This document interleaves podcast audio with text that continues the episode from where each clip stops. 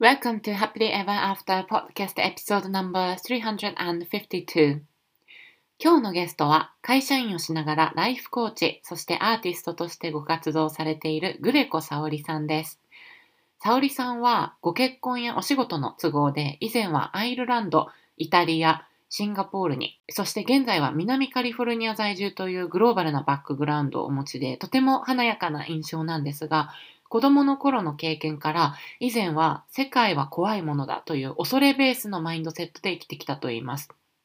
本来持っているご自身の豊かな感受性を閉じ込めて、周りのエネルギーを受けないように生活をする中で、少しずつ心身が病んでいき、そんな時にコーチングやクリスチャンになるきっかけとなった本との出会いを通して、本来の自分を解放、そして楽しさ、ジョイベースで生きることを許せるようになったというお話をシェアしてくださいました。現在は会社員、ライフコーチとしての活動に加えて、教会で歌ったり、ご自身で楽曲作りをされたりなど、音楽とのつながりも濃い沙織さん。自分の内面が変わることで、外側の現実も変わる。それってどういうこと？というのがとってもわかりやすく伝わってくるインタビューになっていると思います。ぜひ皆さんも沙織さんのストーリー最後までお聴きください。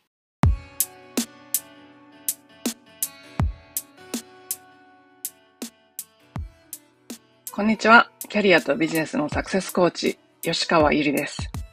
私は使命や人生の目的とつながって自分の人生を最大限に充実させたいと思う女性のお手伝いをしています。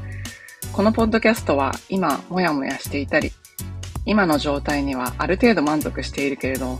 もっと大きなこと、次のレベルで何かできるんじゃないかなと思っている女性のヒントになればという思いで配信しています。私たちは一人一人素晴らしいギフトをもらってこの世に生まれてきました。そのギフトを活かすことによってパズルのピースみたいにこの世の中で自分なりの役割を果たすことができます。内面の世界を良くしていって充実させることで私たち一人一人が現実を変えていき、周りの人、世界にもいい影響を与えていくことができます。ソロエピソードではコーチング、NLP、瞑想、マインドフルネス、ヒプノセラピーなどに基づいたマニアックな意識や自己啓発に関するお話をしています。インタビューエピソードでは世界で活躍する女性のライフストーリーをお聞きして、いろんな生き方、働き方、そして自己実現の仕方があるということをお伝えしています。このポッドキャストを聞いて、一人でも多くの方が元気になったり、前向きに行動できるようになると嬉しいです。本日のゲストは南カリフォルニア在住で会社員をしながらライフコーチ、アーティストとしてご活動されているグレコ沙織さんです。沙織さんは大学卒業後、ルイ・ヴィトン・ジャパンに就職されました。その後、現在の旦那さんと一緒に暮らすためにアイルランドに移住、そこからイタリア、シンガポールへ移住した後に、パンデミック直前に南カリフォルニアに移住されました。商社でグローバル人事をしながら、今年からライフコーチとアーティストとしての活動を始められました。かおりさん、今日はどうぞよろしくお願いします。どうぞよろしくお願いいたします。あの、沙織さんは1年前ぐらいですかね、最初にお話ししたのって。いや、それがもう多分2年近くになるんです。あ、もう2年前ですか？2021年の終わり頃に、はい、コンサルテーションを受けて、で、2022年の初めからコーチングスタートしてなので、実はもう2年近い。いや、もう、なんかとりあえず最初と、もう見た目とかも全然違うんですけど、最初と、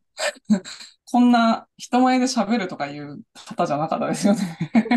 全然、あの、会社の人にも忍者なのって言われるぐらい、どこにも何にもプロフィールを載せていなくて、なんかもうとにかく外の世界は怖いもん、なんか出したら嫌なことが起きるって思ってました。それが今日はインタビューどうもありがとうございます。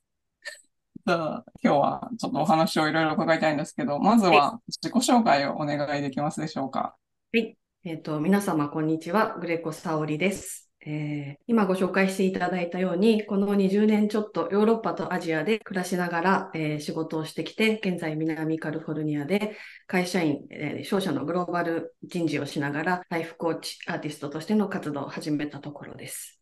で、数年前に国をまたぐ引っ越し、仕事や家庭の悩み、コロナ禍の、あと年齢的な部分もあったと思うんですけど、かなりの心身の不調を経験していた時に、ゆりさんのコーチングをして、受けて、あの自分自身のあり方が本当に大きく変わりました。で、それまであの今ちょっとお話ししたんですけど、世界は怖いものだっていう恐れベースのマインドセットを強く持ってたんですけど、そのことに自分自身でも気づいていませんでした。それがコーチングをきっかけに、喜び、ジョイベースのあり方に変われたことで、目に見えるものとか経験すること、感じ方、すべてが本当に大きく変わりました。で、自分にとってこの数年間、暗闇を照らす光のような存在だったゆりさんのポッドキャストにゲストとして出演できる日が来てとても幸せですの本当に全然想像してませんでした。で、今までゲストの皆さんの、あの、正直なストーリーとかをいろいろ伺っていて、元気をいただいたりとか、勇気をいただいたりしてきたので、今日できるだけあの正直にお話しして、何か皆さんの役に立つこと、何か少しでも伝えられたらなと思ってます。どうぞよろしくお願いします。ありがとうございます。すごい嬉しいです。じゃあ、えっと、最初、新卒でルイ・ヴィトンはい。めっちゃかっこいいんですけど、なんか、何かこう、ここがいいっていう感じで入られたんですか？どういうお仕事をされてたりとか、どういうふうに就職されたのかっていうのをお伺いしてもいいですか？はい。えっと、当時は新卒で入社すると3年間最低店舗勤務で、私1年ちょっとで辞めてしまったので、店舗の経験しかしてないんですけど、そのと2000年代初頭、あの、すごく日本で大きくしているところで、あの、ヘネシー・ルイ・ヴィトン自体が、こう、急激に拡大しているところだったので、会社もチームもものすごくエネルギーがあって、素敵な方もたくさんいて、楽しく働かせていただきました。で、今思うとなんですけど、二十数年前としては多分最新の人事のチームがいて、その時最新だったあのツールとかトレーニングをしてかなりトレーニングに力を入れていたんですね。なので1年ちょっとで辞めてしまって、あとはあの元が取れないって思うぐらいいろんな経験をさせていただきました。あの、入る前からチームビルディングの研修があったり、入った後1ヶ月ホテルに泊まり込みで、同期の人たちと、それこそ歴史から、なんかいろんなマインドセットみたいなものから、あの、すべてを学ぶ研修があって、それから店舗に配属されると、今度はメンターシステムで、メンターがいて、あの、KPI があってって、で、途中でも、その、まあ、同期のつながりを大事にするっていうことで、何ヶ月かに1回かフォローアップの研修があったりとか、で、3年いると今度パリに研修行けるんですよ。パリ研って言われてたんですけど。なので、その研修とか人事にすごい力を入れていて、すごいいい経験させていただいたなって思ってます。で、そうなんですね。ただ、あの、モエヘネシー・ルイ・ヴィトングループの企業理念が、アールド・ビーブルで、美しく豊かに生きる喜びを洗練された製品を通じて世界に伝えていくっていうのが企業理念なんですね。で、当時私、三輪明宏さんとか、中原淳一さんとかの美しく生きるっていう哲学に結構、あの、惹かれていたので、そんな企業理念の会社で働けたらいいなっていうのと、あとブランドのコンセプト自体が旅っていうのにも惹かれてました。で、の研修の時からこう社員に配られる名刺まで世界観が統一されていて、あの、本当に良かったです。ただ、それはちょっと後付けの 理由で、最初私、あの、メディア、報道に興味があって、マスメディアに就職したいと思って、大学とか学科とかゼミとか全部選んでいて、で、アルバイトも報道局とか新聞社でしていて、それも楽しかったんですけど、なんか、これなんか心身ともに自分のエネルギーだとフルタイムでこの業界で働くのは無理じゃないかなってちょっと思い始めてしまって、で、どうしようかなって思ってた時に友人に誘われて会社説明会に行ったっていうのが本当のきっかけです。あ、そうなんですね。うん。あ、じゃあ別にもともとリテールに興味があったとかそういう感じではなかったんですか？実はここしか受けてないんですよ。あ、そうなんですね。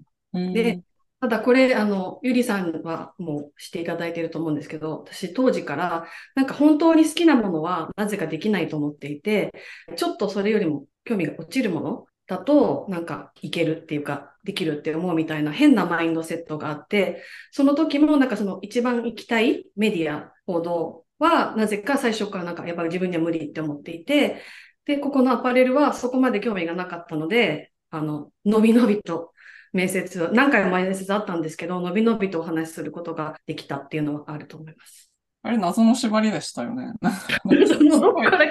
今でもね、気をつけないと出てくるんですけど、なぜか一番好きなとこじゃなくて、ちょっとずれたとこに行こうとしちゃうんですよね。うん、まあなんかそこがコンフォートゾーンだったんでしょうね。うんうん、そうなんかですよね。すごい印象に残ってるのが、ある有名ブランドのネックレスを 20年ぐらい買おうか買う前かみたいなんで買ってなかったっていう。そう、あの、ゆりさんのでリリースして、ここに光を感じたときに、アンカリングしたいと思って、その日に買いに行きました。で、今、実はこれもあの、パソコンの下に高さを出すために、あの、20年代欲しくて買ってなかったトランクを今、目の前に置いて話してます。やっとはい。買えるようになった欲しいものが。ただ、最近いろんな方と正直にお話しするようになって、全然そんなの分かんないって方もいるんですけど、あ、でも分かる、なんかある、そういうのっていう方も結うん構いらっしゃるなって思いました。いや、多いですよ。でもなんか多分自己価値とかつながってますよね、それ、完全に。そうなんです。なんか、うんその、仕事とかでも同じで、仕事とか学校の勉強とか、なんかやらなくちゃいけない、他人から与えられてやらなくちゃいけないって自分が思ってることだと、ちょっと無理しても頑張れるんですけど、自分のためとか、自分が選んでもいいって思うと、なんかできないとか、うんなぜかいけないっていうのが、本当に長い間。でも、そのことして気づいてなかったんですよね、あんまり。うん。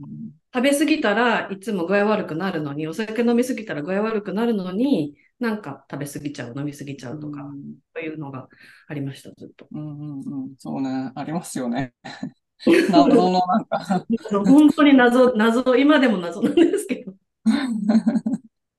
そうなんですよね。いや、でも、それがなんか、やっぱそのネックレスに象徴されるように、ね、自分に、なんか多分、そういうものとかじゃなくても、いろんな人が同じような縛りを自分に課しているというか、なんか許してないみたいなことが結構いっぱいあるから、それが取れるとめちゃめちゃこう、なんだろう、すごいちっちゃいこととかでも、そういう行動を選べるようになると、すごい人生が変わっていきますよね。本当に、あの、なんだろう。特に何かいいことがあるわけじゃなくても、毎日なんとなく喜びというか楽しいみたいなとこのレベルが、ここなんでしょう。平均のレベル、自分の気持ちのレベルが変わった感じしますね。あの、うん喜びを見出しやすくなったというか感じられるように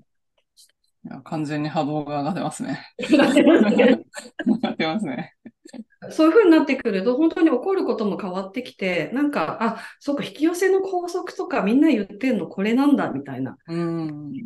感じのいい循環に入る。まあもちろん、急にまたちょっと嫌なことが起きて、ガガンって下がったりとかはあるんですけど、でもなんかそこからまた戻るのも早くなってきて、うん自分で調節できるようになってきた気がしますう。んうん、いいですね。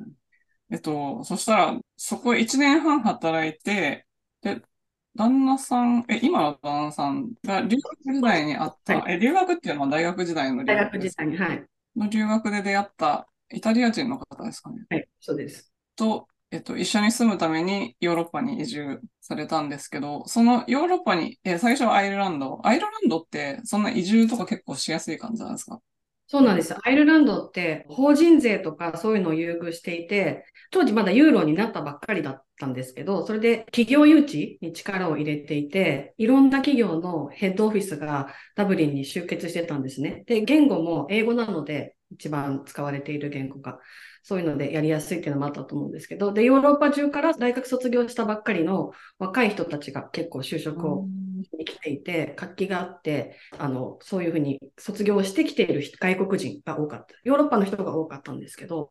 で、その時学生ビザで、あの、パートタイムで働いてよかったんですよ。なので、私も最初学生ビザで行って、で、あの、ルイ・ヴィトンの名刺持って行って、お店に、えっと、名刺と履歴書持ってったら、あ、なんか日本は研修とか厳しいって聞いてるから、ウェルカムみたいな感じで、もう即採用、お店に直接。ルイ・ヴィトンに入ったんですか？ああ、はいそうなんですね。へあー学生で、はい、働いていて、そこ語学学校だったんですけど、語学学校の先生に、え、日本で働いてたんだったら名刺持ってってみればって言われて、すごい、えーでもまだそんなになんか流暢に喋れない人とか、まあ、うだうだしてたんですけど、持ってってみたらあっさり。えーあ、じゃあ学生ビザでは働ける感じなんですね、アイルランド。今はちょっとわかんないんですけど、その当時は学生ビザで、普段はあのパートタイムで週20時間まで、で夏休みと冬休みの期間は40時間まで働いていいっていう結構緩いので、あ、そうだったんですね。で、そこで働いてて、商社は結構昔から商社です。同じとこですよね。はい、のグループで、そこうんで、あの、ルイ・ヴィトンでしばらく働いていて、で、結婚して、ビザが変わって、さあ、これからどうしようかなって思っていたときに、そのルイ・ヴィトンの同僚を通じて紹介していただいて、あの、ちょうど日本人のスタッフ探してるってことで、あの、ビザを出すのは難しかったんですよ、就労の。で、私結婚して働けるビザに切り替わっていったので、ちょうどいいということで始めさせていただいて、そこからのご縁で、あの、シンガポール、アメリカと来ました。うんうんうんえっと、そこの会社で最初は何をしてたんですか？もう本当にあの小さい会社なので、何でもですね、いろいろ、商社であの貿易中心なので、シッピング業務みたいなのから、書類作業から、何でもっていう感じでした。とにかくそのうん必要なことをやるみたいうんで、引っ越しいっぱいされてるんですけど、それは旦那さんのお仕事で引っ越しとかそういうことなんですか？な。えっと、最初シンガポールは私ですね、そこの商社の都合で。で、あそのそれに旦那さんも一緒に行ったっていう感じ。はい。ちょうど奇跡的なタイミングで、最初はあのその話いただいたときに、夫の仕事の関係で行けないって言って断ったんですけど、その後ちょっとあの、リーマンショックの後のいろいろで経済状態が変わってきて、彼もファイナンスで働いていたので、もしかしたらもうそんなに長く働けないかもしれないみたいな状況になって、で、あの、ちょうどまだその話大丈夫っていうことだったので、じゃあ行っちゃおうかって言って行ったみたいな。あ、そういうことだったんですね。え、なんかいろんなところ、イタリア、シンガポール、で、あアメリカ、いろんなところにお引っ越しされてるんですけど、なんか国をまたぐお引っ越しとか結構大変だったりするイメージがあるんですけど、どんな感じだったんですか？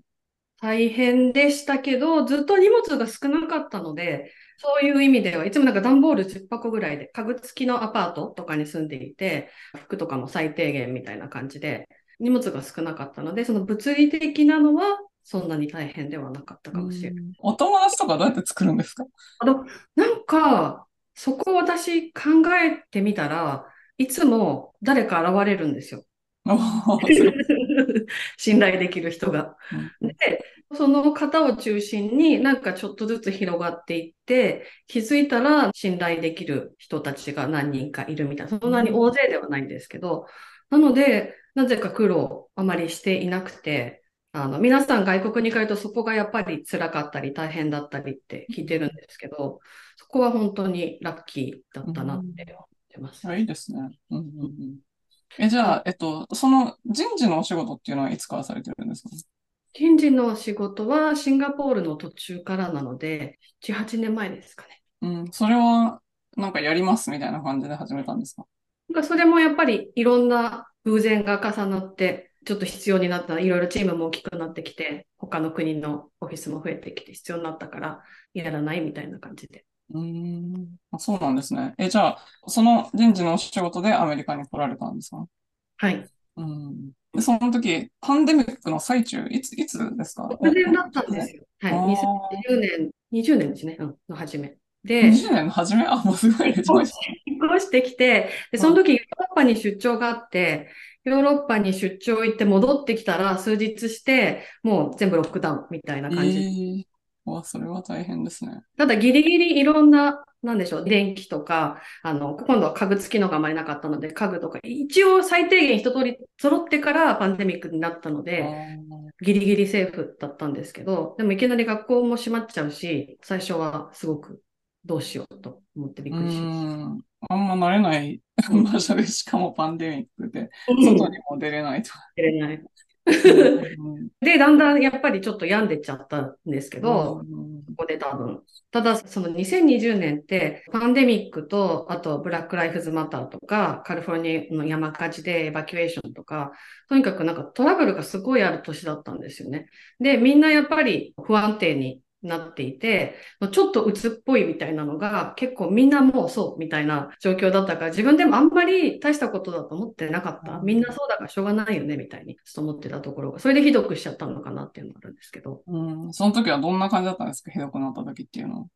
とにかく朝起きた時から体が重くて、なんかだるい。で、ちょっといつも脳に霧がかかったみたいな、の brain fog って、コロナにはかかってないはずなんですけど、あの brain fog みたいなのがしょっちゅう出てきたりとか、あと表情がなくなってたって後から言われました。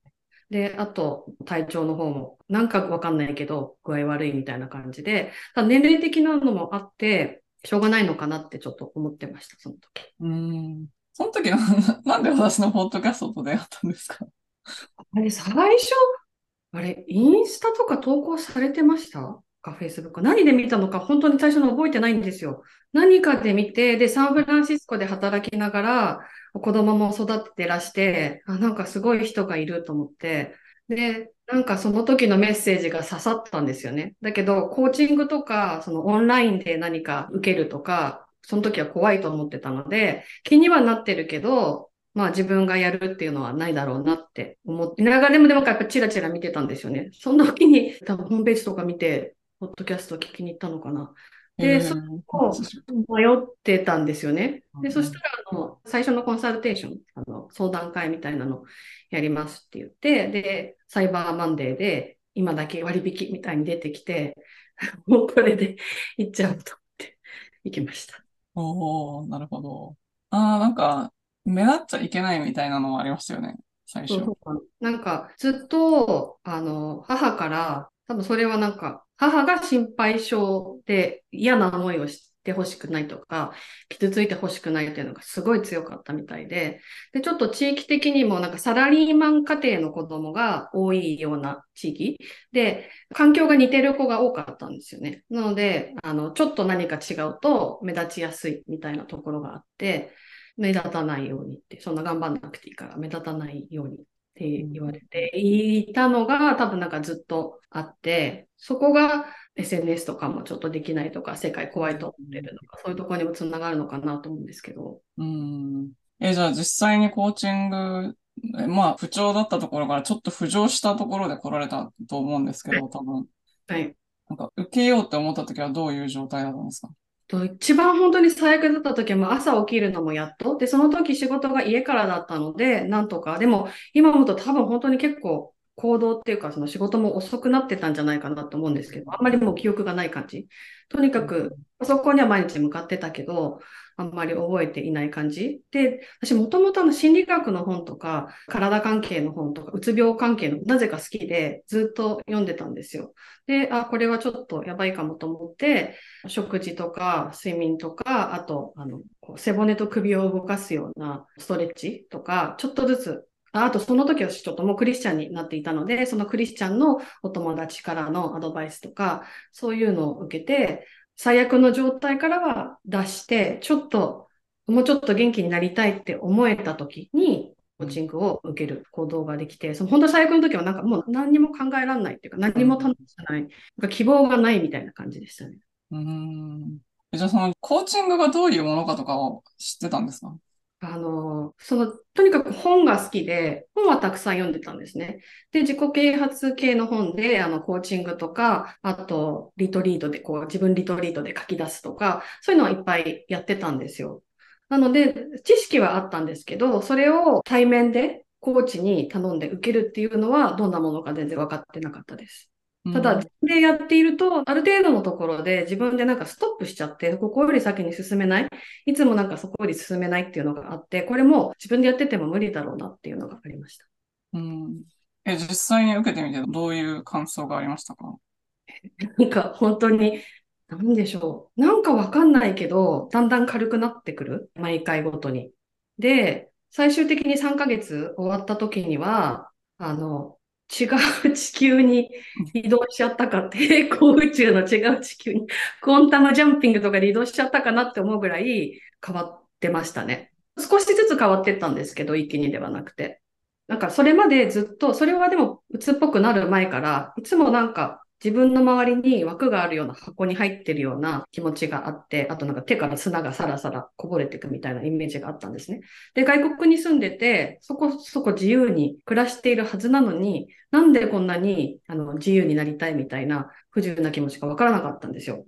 それがあのゆりさんのコーチングでちょっとずつこう分かってきて、認めてリリースしてって、ちょっとずつ軽くなってって、で、その3ヶ月終わった時に本当に、なんだろう、違う世界に行っちゃったみたいな、なんかとか変わってくるんですよ、本当に。ああ、そうですよね。実際なんか、これはすごいって思ったこととかありますか？自分で。あの、コーチングが終わった直後に、今、あの、行っている地元の教会のワーシップチームっていうあの歌を歌ったりするチームがあって、そこから歌わないって誘われたんですね。で、今までの自分だったら絶対そんなのできないって思ってたんですよ。自信ないし、そんなみんなの前で、あと英語の発音も自信ないしとか、なんかいろいろあったんですけど、ただ、そのコーチングでちょっと変わっていたら、なんか自信はないけど、でももう今こう来たんだったら、このタイミングでやってみようって心から思えて、で、本当にわかんないけど、飛び込んでみた。やってみた。イエスって言ってみたら、そこでまた、あの、大きな気持ちの変化さっき言っていたの、 joy、喜びの感情がそこでみんなと歌うことで、わって出てきて、あ、なんか自分はもうこの感情をできるだけ長く多く感じることができたら、なんか自分の人生良かったなって思えるなと思って、のコーチングでもあの教えていただいてたその体感っていうか、あとあり方の部分がなんか全部つながった感じでしたね。うん、いいですね。なんかすごい、沙織さんのコーチングすごい面白くいきなりアンパンマンの歌が聞こえてきます。なんか脳内に愛と勇気みたいな歌が聞こえてくる。あ、アンパンマンかと。なんか自分でも気づいてなかったんですけど、確かに結構その歌と結びついてるんですよね。歌詞とメロディーで自分の中に何かあって、ことあるごとに出てくるんですよ。だからこの教会で歌うのもそれがすごく良かったんですけど、うん、そういうエネルギーで自分も満たされて、それをこう人にも届けるみたいなで。そういうのに敏感な人たちが、やっぱり音楽やってる方たち集まっているので、すごい良かったと思ってます。それも自分でも全然気づいてませんでした。自分が聴覚優位というか、そういうところで情報をこう取り込んでたりするって思ってなくて、本が好きなのでずっと視覚優位だと思ってたんですよ。でも確かに見たものよりも聞いたもの、特に歌ですね。は、なんか見た、例えばドラマの主題歌とかで、ドラマのことは何も覚えてなくても、主題歌だけはっきり覚えてたりとかあるな、きました。なるほど、なるほど。えー、じゃあ、その、怖いっていうところから、喜びっていうところに移行していって、で、そこからまた継続してなんか変わっていたと思うんですけど、ちなみに沙織さんは今私のコーチングスクールも来ていただいてるんですけど、なんかその、もともと人事だから、多分人をサポートするのには興味あったんだろうなって思ったんですけど、またコーチングを勉強するっていうのも結構びっくりしたんですけど、どういうふうに自分の心境度が変わっていったんですか？そうですね。もともとあの気づいたら、やっぱり自分がずっとちっちゃい時からずっと興味があるのが、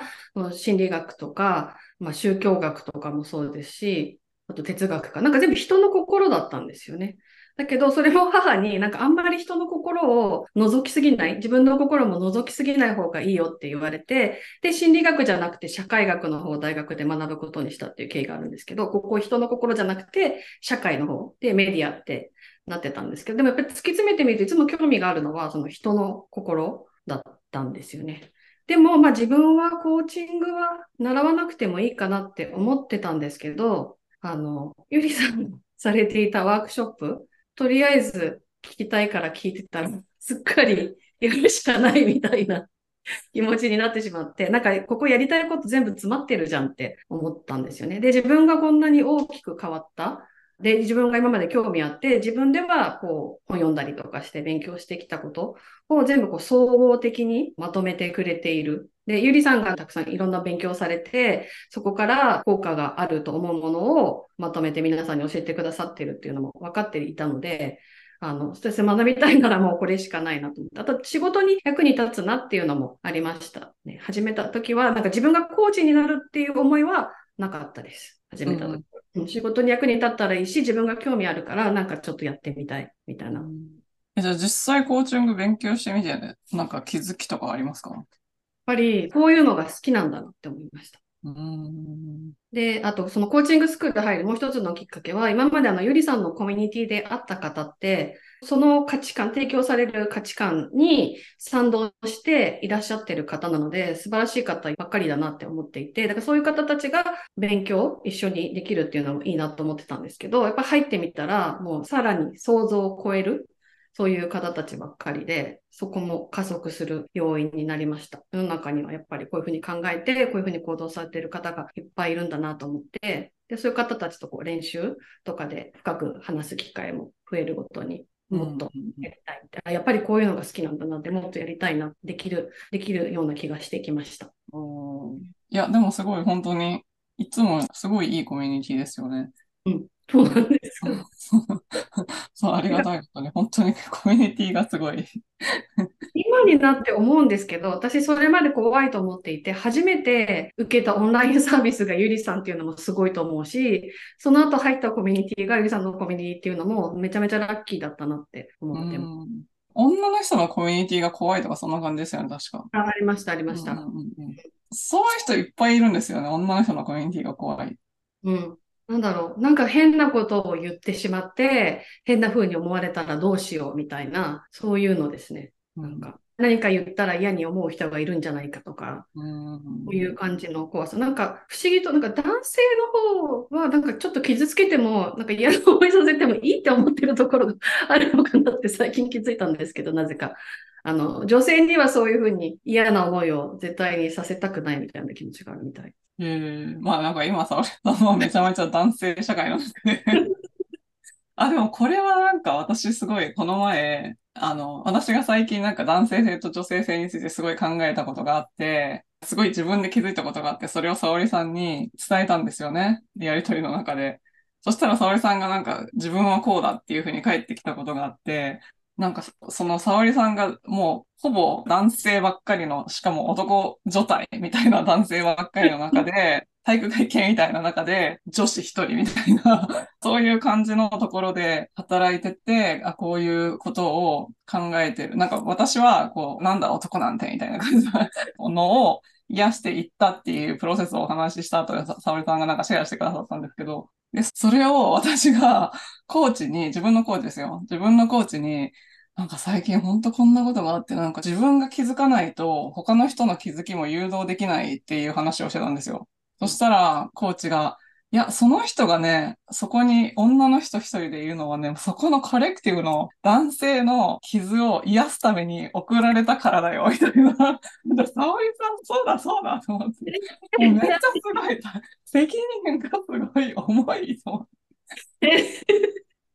それが責任も、いや、実際には一人ではないんですけどうん、ただ、まあ全体として見て、もうほぼ男性のこうオールドスクールみたいな業界ではあるので、女性はサポートみたいな。うんうんそう。で、役目があるって言ってました。そう。あの、最近男性のもう傷ついてるんだよみたいな、なんか男性性を癒すみたいなのも言ってる人いるんですけど、まあ日本ではあんまりいないかもしれないですけど、アメリカでは結構言ってる人いるんですけど、男の人がね、男の人のコーチとかが言ってて、で、女性のコーチは結構女性性を解放しましょうとか、女性性を癒していきましょうみたいなのを言ってる人が多いんですけど、あの、女性が男性性癒しましょうみたいな、それはまたなんかすごい新しいなと思って。そうきましたか？うん、でもどっちもやっぱ、うん、どっちも必要。な女性性も男性性も本当必要で、どっちも、あの、特にこれからね、風の時代だし、どんどんどんどんこう、社会とか世界が変わっていく中で、こう、バランスよくできる人っていうのがやっぱり、なんですかね、成功って言ったらおかしいですけど、物事を成し遂げていくし、リーダーになっていくしっていう、なんかね、気は熟した沙織さんみたいな。いや、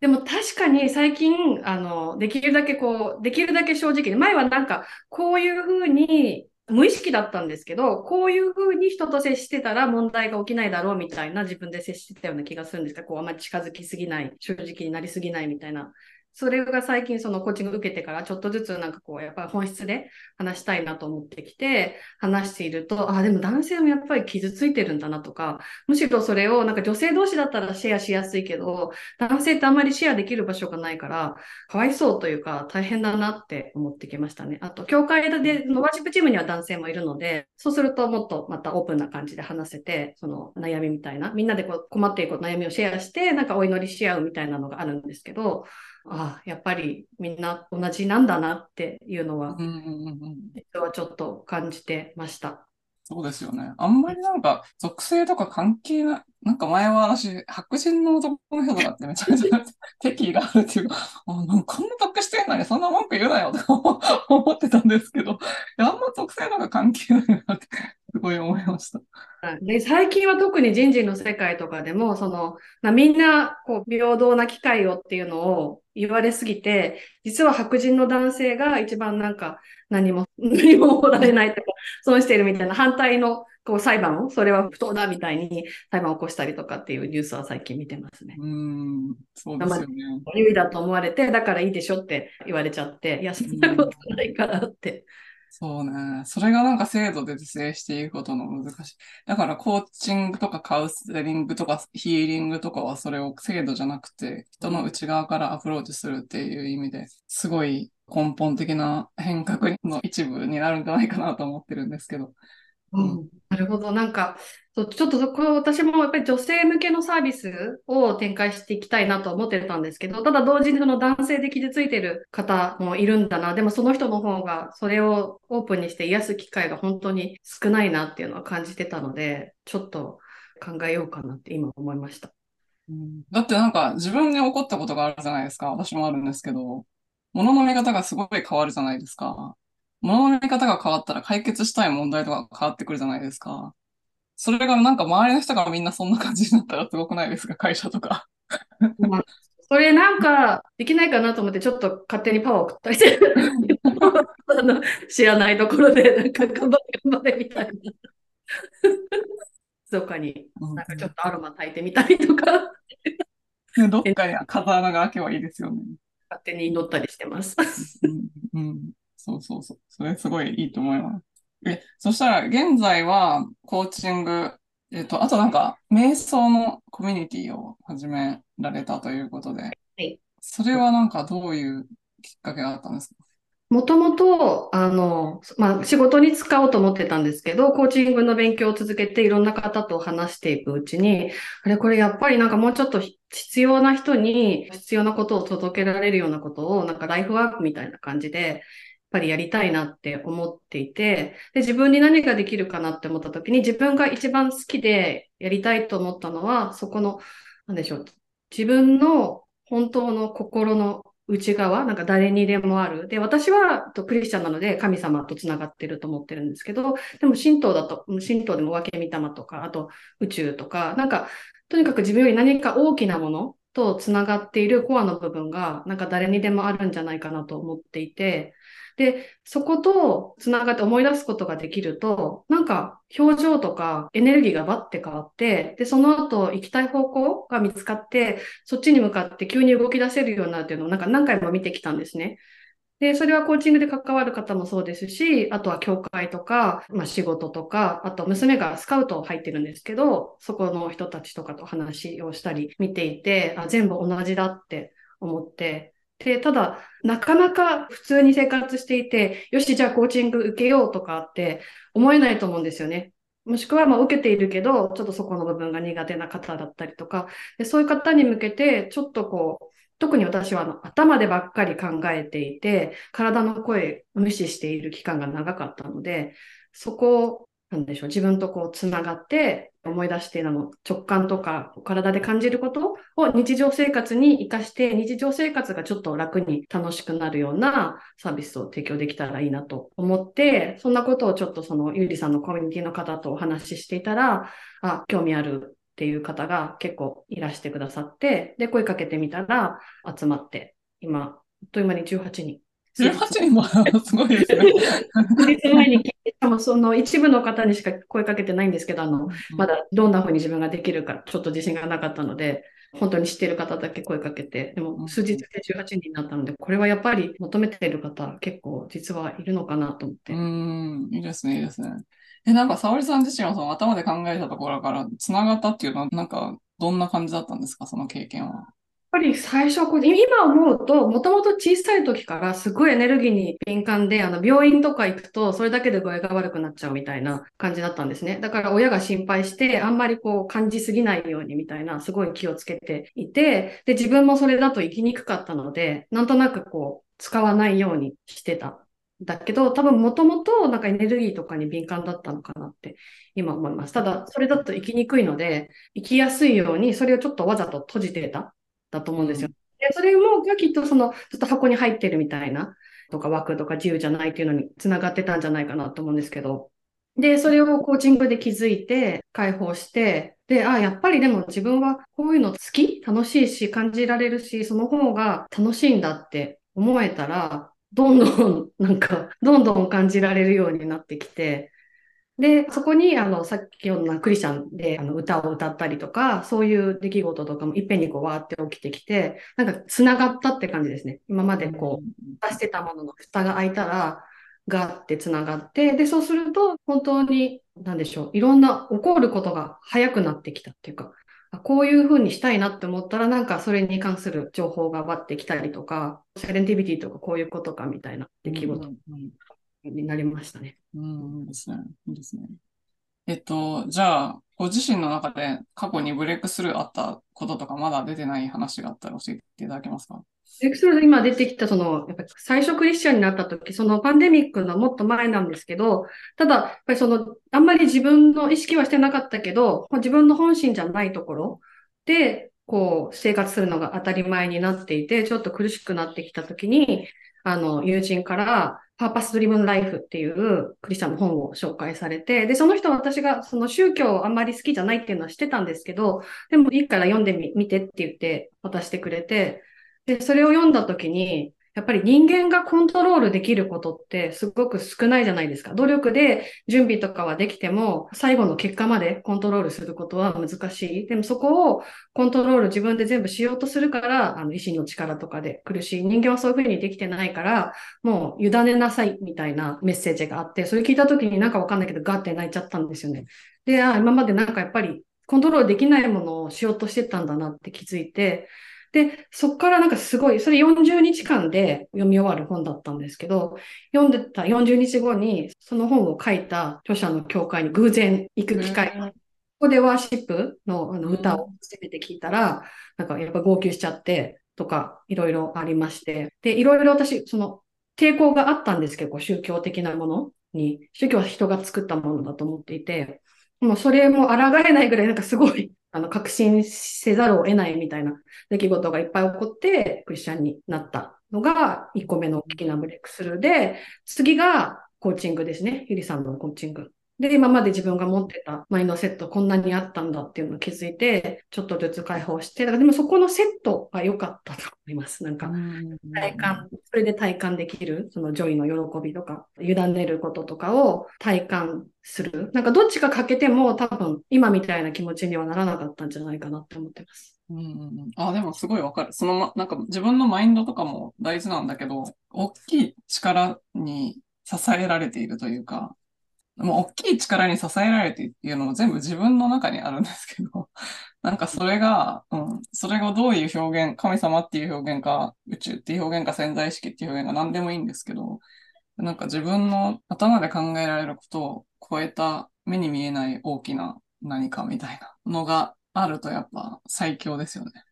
で、逆にそれがないと、多分すごいどっかで辛くなるんじゃないかなって。そしたら全部自分でコントロールしなきゃいけないじゃないですか。でも例えばなんかの試験受けて合格したいと思って、勉強したりとか、その申し込んだりするのは自分だけど、当日の天気とか体調とか、それ以外のこととか、結果のところはコントロールできないじゃないですか。それを全部自分の力で自分の責任でコントロールしようと思うと、なんか苦しくなるんじゃないかなって今は思って、前はちょっとそれをしようと、自分で何とかしなきゃってなんか問題があったら、自分が解決しなきゃって思っちゃうところが、人の問題と自分の問題を切り離せなかったというか、仕事とか家庭とかで起きる問題？がなんか全部自分ごとになっちゃって、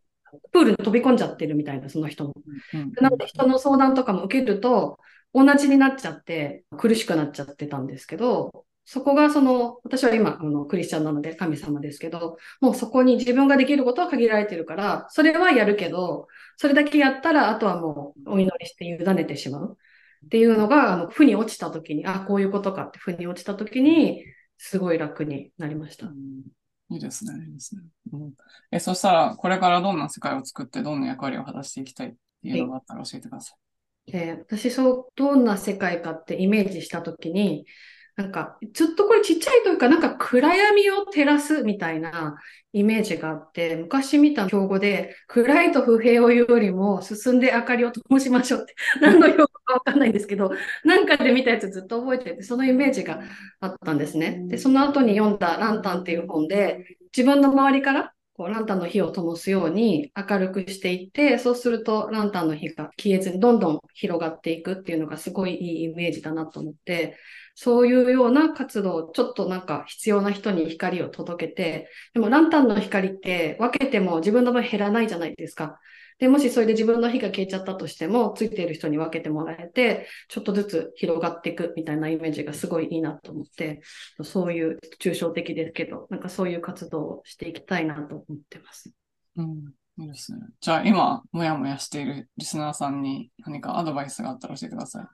い。えー、やっぱりこう、あの、いろんな方と正直にお話しするようになって、自分の頭で考えて、自分で何とかしなきゃって思って苦しくなってる方がいっぱいいる。で、そうすると、その自分の本心、これが好きとか嫌いとか、心地いいとか、心地悪いとかが、なんとなく感じられなくなって、もやもやしちゃってる、やりたいことわかんないみたいになっている方が多いような気がしているので、それなんか意外と世界共通で男女共通だなって最近発見したんですけど、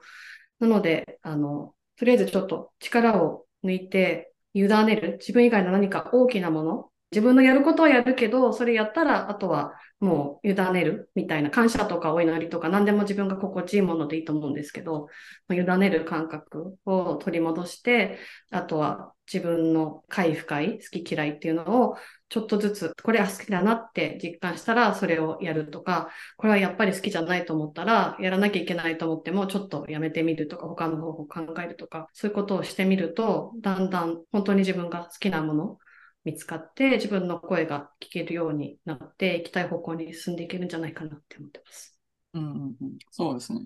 なんかやっぱ気づいてないっていうか、なんか自分が置き去りになってる人すごい多いですよね。そういう時は分かんないんですよね、自分が。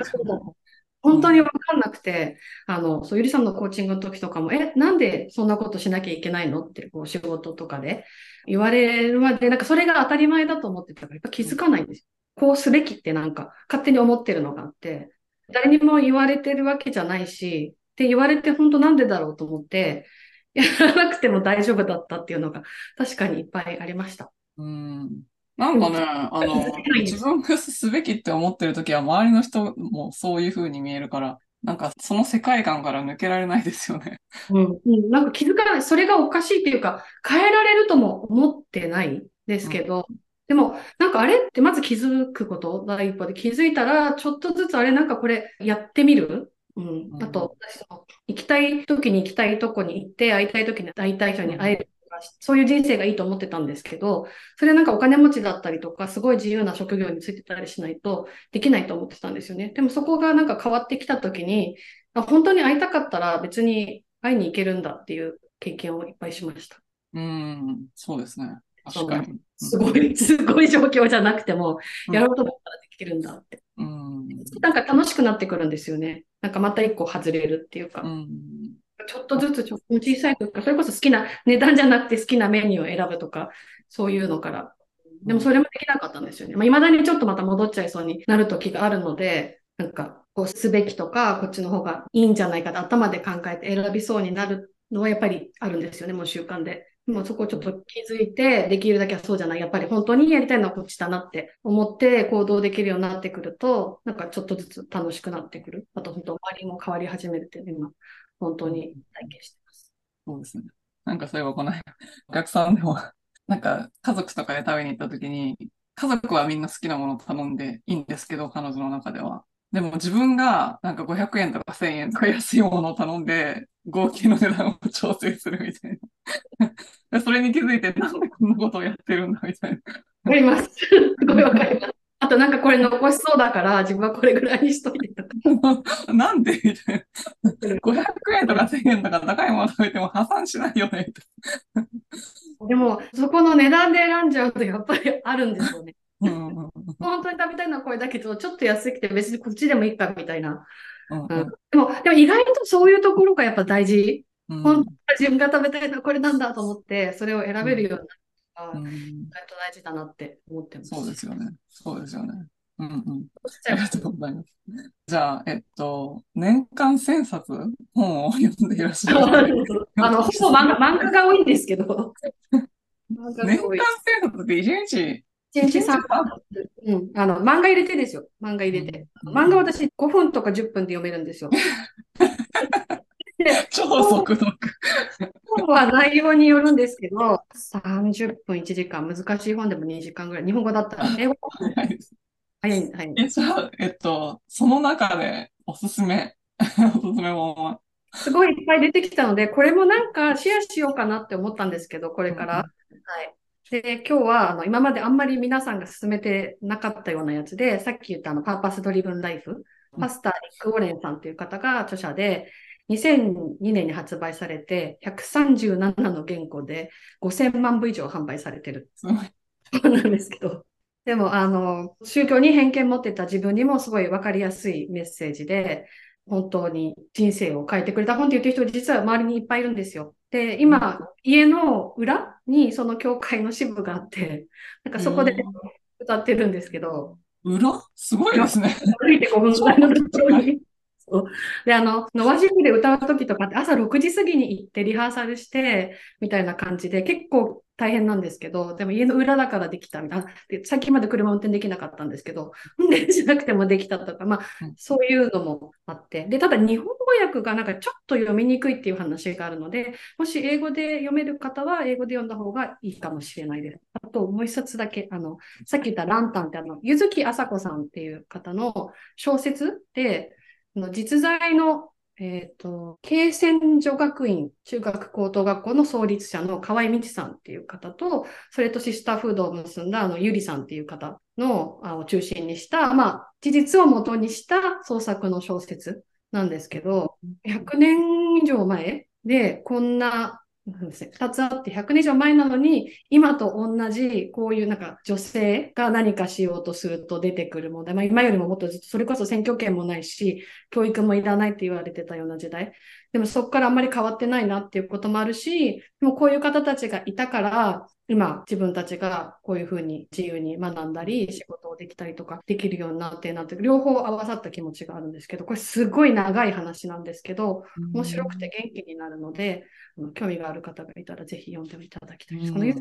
さんの小説ってなんかシスターフッド小説とか最近言われてるんですけど、なんか元気になる感じです。あ、そうなんですね。読んだことないです。読んでみます。めっちゃ積んどくし、なんかもう、電子積んどくが半端ないんですけど、私。わかりますこれ、ただすっごい長いんですよ。あの、大河小説って言われてて。あ、そうなんですか。めちゃめちゃ長いんです。だからちょっと飛ばし読みみたいな感じでもいいと思うんですけど、ただ小説ってなんかなかなか普段読まないじゃないですか。うんうんうんうん。今、ゆりさんがされようとしている活動につながるところもあるような気がします。うんただ長いです。これは結構時間かかりました。はい、ありがとうございます。そしたら、沙織さんのフォローしたいとか、なんかね、最近、リニューアルオープンみたいな ずっとなんか、なんか言いたい、配信したいけど、でも怖いっていうのもずっと繰り返してたんですけど、とうとう覚悟を決めて、新しいインスタアカウントを作りました。で、あの、後でショーノートの方に入れていただくようにしますので、なんか今話を聞いてちょっと興味あるなって思った方がいらしたら、ぜひフォローお願いします。で、これからあの発信とかコミュニティを作ったりとか、そちらでお知らせしていきたいと思ってます。まだこれからなんですけど、完全に。はい。はい、ありがとうございます。あとはなんか、音楽活動も今後素敵な楽曲か何かが出るっていう。